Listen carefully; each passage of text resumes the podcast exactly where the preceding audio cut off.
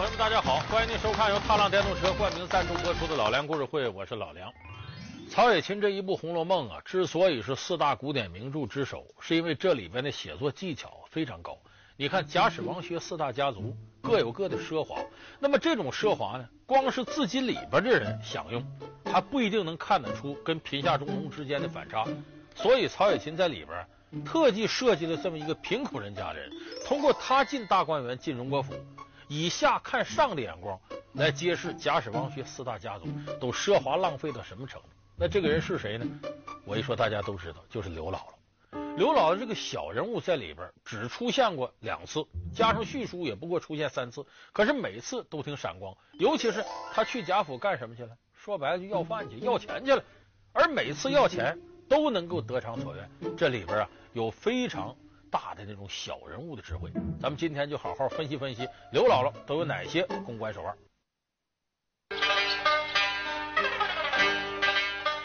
一个目不识丁的农村老太太，你们朱门绣户的怎么认识木头呢？一个拥有非凡公关才能的小人物，姑奶奶您拔一根汗毛也比我们的腰粗啊！她就是《红楼梦》里人见人爱的刘姥姥。今儿就当个老风流了。她怎样在王熙凤面前装疯卖傻，又怎样在贾母众人面前左右逢源？老刘，老刘。食量大如牛，吃个老母猪不抬头。本期老梁故事会为您讲述刘姥姥的公关手腕。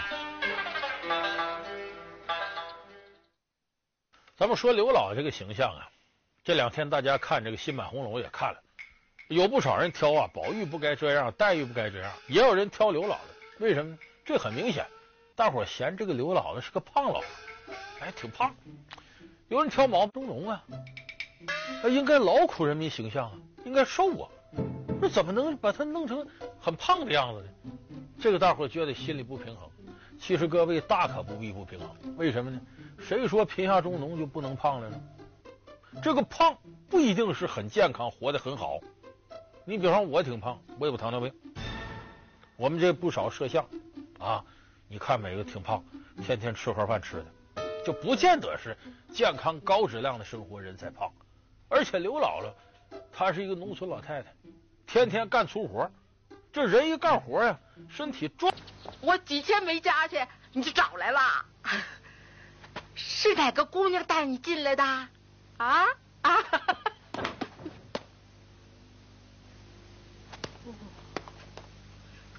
就是那有钱人家的穿衣镜吧呦！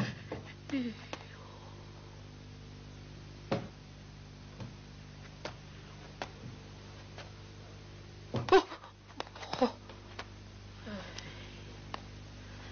哎呀，哎，哎，啊，啊，嗯。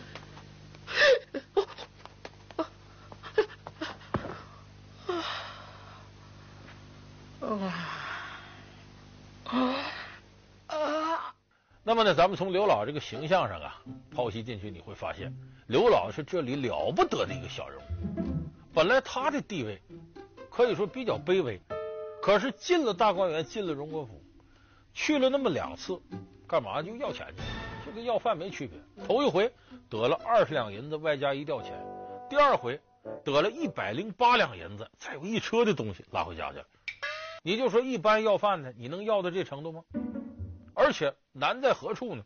我们知道这里刘姥姥是以走亲戚的名义到这个贾府上去的。那么这个串亲戚呢，这可跟朋友之间往来不一样。小曲里十三不亲唱嘛，你说亲戚亲，亲戚也不亲。你有我富那才算亲。有朝一日过穷了，富家不登贫家的门。那不来瞧不起你，富家不登贫家的门怎么办呢？那就得贫家登富家的门。要不说贫居闹市无人问，富在深山有远亲。咱们现在也有这现象啊，所以就得刘姥姥自个儿舔着脸去登人家富家的门。我们现在都知道，这个求人办事啊，抬着脸看人，那个滋味难受。可是你看刘姥姥这里两次都得偿所愿，这个外孙子就是活道具。咱们平常啊。一说谁家可怜，你说这家可怎么顾啊？老的老，小的小，容易引起人同情。所以他为什么带他外孙子板儿去？这个外孙子就是活道具，就是他一个道具。所以刘姥姥还知道，我公关的时候，我得带什么样的道具去。果不其然，带着板儿进府上之后，这个看着小孩可怜，那个给塞这个那塞那，一老一小反差这么大，引起人同情。所以之前这番打点，这番包装，初步成功了。那么接下来。不能光靠这个呀！那你想，大户人家每天门口那跪着、哭着、喊着要饭人也不能少，凭什么人家都给啊？你得真是有一些手段，不能光说自个儿惨。咱们看《唐伯虎点秋香》里，周星驰在门口，谁比谁惨呐？小强什么旺仔那个，那就希望人请人同情。光这样还不足以，人天天门口有的是喊丧的，哎呀，怎么怎么着，人家不一定都同情。那么刘姥姥的手段是什么呢？看人下菜碟，见风使舵。抓住核心地位是有势力的人，他先把谁笼络住了？王熙凤。所以他先是用言语笼络王熙凤，吹捧王熙凤。怎么吹捧？哎呀，你们家这么有钱呐、大户人家呀！你们这是拔根汗毛比我们腰多。后呢，再见贾母，情况又不一样了，因为这是他二进荣国府见贾母，他怀着更大的目的。头一回来弄二十两银子，哎呀，这好，今后再来可能比这还多。第二回正赶上个好机会，老太太贾母问了，说来那个是什么亲戚呢？啊，多大岁数？七十多。哎呦，我正想找个击鼓老人聊聊天，就是岁数跟我差不多，也七十来岁的聊聊天。难得贾母有这心情，大家为了让老太太高兴，把刘姥姥就给弄过来。刘姥姥一看，这肯定贾府他最大呀，所以刘姥姥这个时候。不过是些普通的客套话，可是贾母听后却开怀大笑，还把刘姥姥当成贵宾留在府中做客。刘姥姥的一番话到底暗藏怎样的玄机呢？这老太太平常身边说好话多了，你比方说王一凤管叫老祖宗，这是家里丫鬟老太太，来个道士和尚想化缘的老菩萨老佛爷。可是这时候刘姥姥就知道。大户人家这个老太太呀，能缺什么？荣华富贵享受不尽。你说你给他推到老祖宗位置，他家本来他岁数最大，那就是老祖宗。你说他吃斋念佛，说他老佛爷什么的，也天天听，就荣华富贵人家不稀罕。那么这个岁数老太太稀罕什么？寿命。他想多活两年，所以他一见面，他管贾母叫啥？跟谁都不一样。哎呦，老寿星，老寿星。你看，一句话说到。贾母心里去了。我们说，如果这个说好听的溜须拍马都一个格调，那没意思。你非得跟别人拍的不一样。哎呀，领导啊，一天日理万机呀！哎呀，领导这能耐太大了，天天领导耳朵里听着，不会认为你拍的好。突然有一个说。我跟你说，领导，你真不一样，为啥不一样呢？你看你下边人都跟你说好话，那有的我见那领导啊，一跟他说好话都懵了，不知道自个儿姓啥了。你看你该怎么的怎么的，这多冷静，这是对自己的能力有清醒的认识，这样领导太难得。领导一听这真不一样，说到他心里去了。所以这个刘姥姥这时候奉承贾母要打差异化，所以这个过程特别关键。马上贾母就认为这老太太真喜庆，会说话，会说话。他给这个贾母讲不少故事，就陪老太太聊天嘛。他讲什么也打的差异化。你说你天天在贾府上听到什么朝廷上这个那个什么各处的稀罕物什么，讲这个。可刘姥姥给讲的什么呢？农村事儿，因为你没有农村生活经历，农村这事儿稀奇古怪还新鲜。贾母一听是大开眼界，他讲这个把贾母给吸引住了。他讲什么呢？咱们有个卖火柴的小女孩。他讲个抽柴火的小女孩，说我在家是，哎呦，这贾母一听一看，说外边乱了，阿弥陀佛，阿弥陀佛呀，佛祖保佑，可别找大。过一会儿扑灭了。刘老二一听坏了，他正说到柴火这那着火了，别说你丧门星啊，又说贾母心坎里去。为啥？贾母头一个孙子贾珠活到十七八死了，娶个媳妇李纨嘛，在这里你都管她叫朱大嫂子，这是。到后来，眼看这就要断后了，王夫人后来又生了贾宝玉，雪团一样孩子可爱。你琢磨琢磨，贾母天天吃斋念佛，一听这个，那老太太吃斋念佛，最后得好了，得个孙子，这不正跟他一样吗？这贾母一听，阿弥陀佛，阿弥陀佛，意思就说他自个儿的。所以你看刘姥姥这讲故事这能力啊，他绝对不是说我嘴里头这个信口开河、胡说八道，而是完全针对要巴结这个人使这个手腕。但是说就靠这些还不足以他最后能要来钱。把刘姥姥弄到大观园干嘛呢？很多人是消费刘姥姥，为啥？整天这里头丫鬟、小姐、太太、姨娘，说白了总在一块混吧，谁都知道谁几斤几两，没啥新鲜的。突然间来这么一个生活经历跟你完全不同的人，大伙看着新鲜。新鲜有什么过程？我在消费你。好比咱们平常很少听相声、看二人转，突然间看一场，你这个乐呀？为啥？我们也在消费这些艺人。刘姥姥说白了进大观园，她就是个艺人，她的目的就是大家想在她这看个新鲜。所以刘姥姥吃饭的时候，人家就有艺人的娱乐意识，站起来说：“老刘老刘，食量大如牛，吃个老母猪不抬头。”啊，老刘老刘，食量大如牛，吃个老母猪不抬头。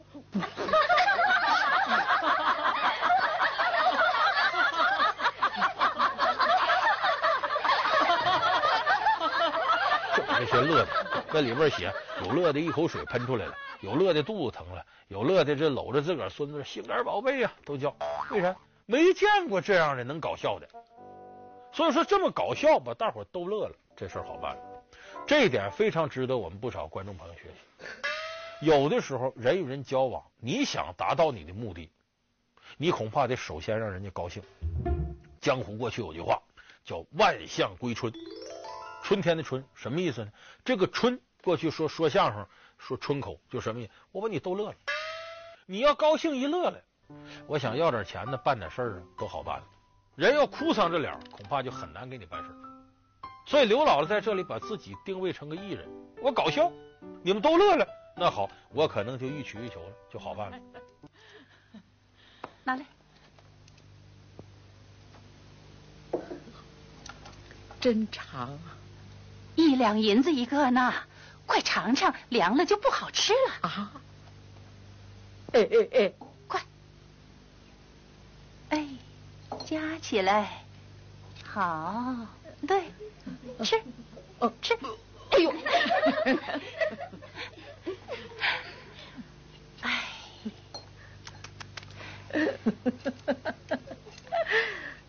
这鸡儿也俊，这蛋也小巧。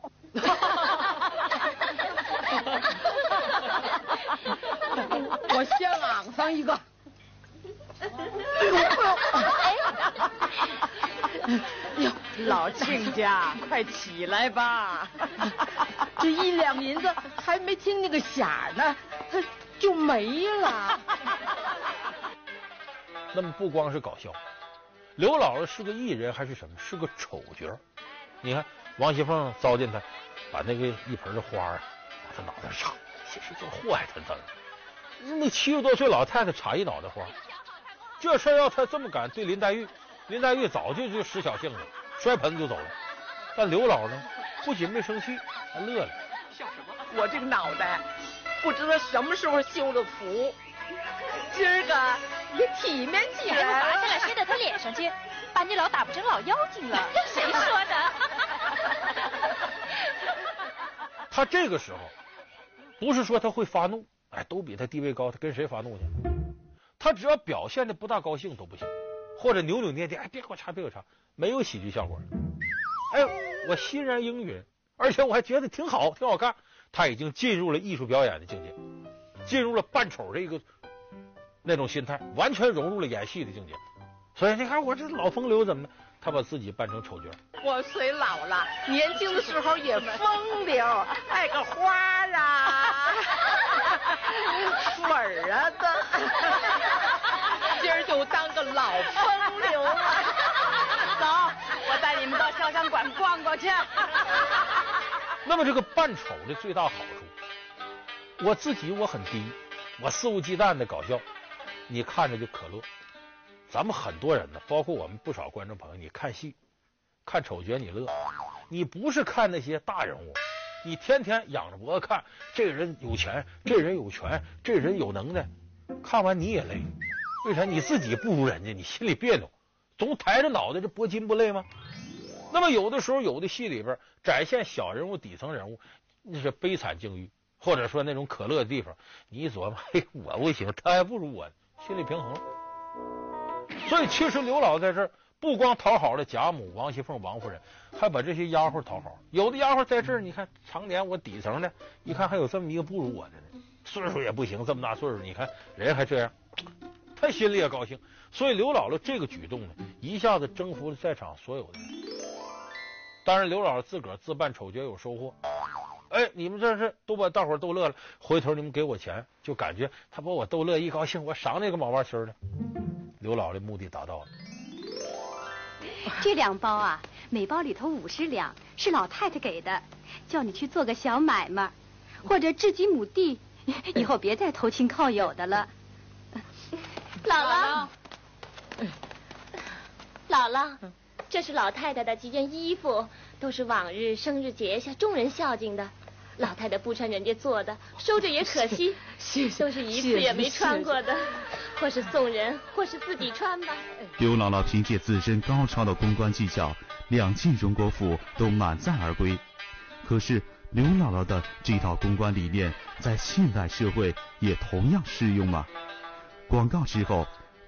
一个目不识丁的农村老太太，你们朱门绣户的怎么认识木头呢？一个拥有非凡公关才能的小人物，姑奶奶您拔一根汗毛也比我们的腰粗啊！她就是《红楼梦》里人见人爱的刘姥姥。今儿就当个老风流了。她怎样在王熙凤面前装疯卖傻，又怎样在贾母众人面前？左右逢源，老刘老刘，食量大如牛，吃个老母猪不抬头。本期老梁故事会为您讲述刘姥姥的公关手腕。姥姥，姥姥，这是老太太的几件衣服，都是往日生日节下众人孝敬的。老太太不穿人家做的，收着也可惜，都是一次也没穿过的。刘姥姥凭借自身高超的公关技巧，两进荣国府都满载而归。可是刘姥姥的这套公关理念，在现代社会也同样适用吗？咱们现代社会啊，人和人都平等的。可是虽然平等呢，你保不齐有什么事你求人家。那你求人家，你就要有一个求人的态度，不能说我求你，我要借钱呢，走你面前，王。借我千块钱，赶紧拿来！这不是求人的态度，求人你就要有求人的手段。什么手段呢？从下往上看的时候，你要让对方感到高兴。这个符合现代公关学当中好多的诀窍。所以你看，一个小小的刘姥姥啊，她身上有着过去中国农民极为发达的生存智慧，而且这种生存智慧，我不认为在现代社会它就过时。经过我们正确的态度处理，它就会成为现代公关学当中的经典案例。所以从刘姥姥身上啊，咱们每一个有可能求人的人，都要好好学习学习。老刘老刘，食量大如牛，吃个老母猪不抬头。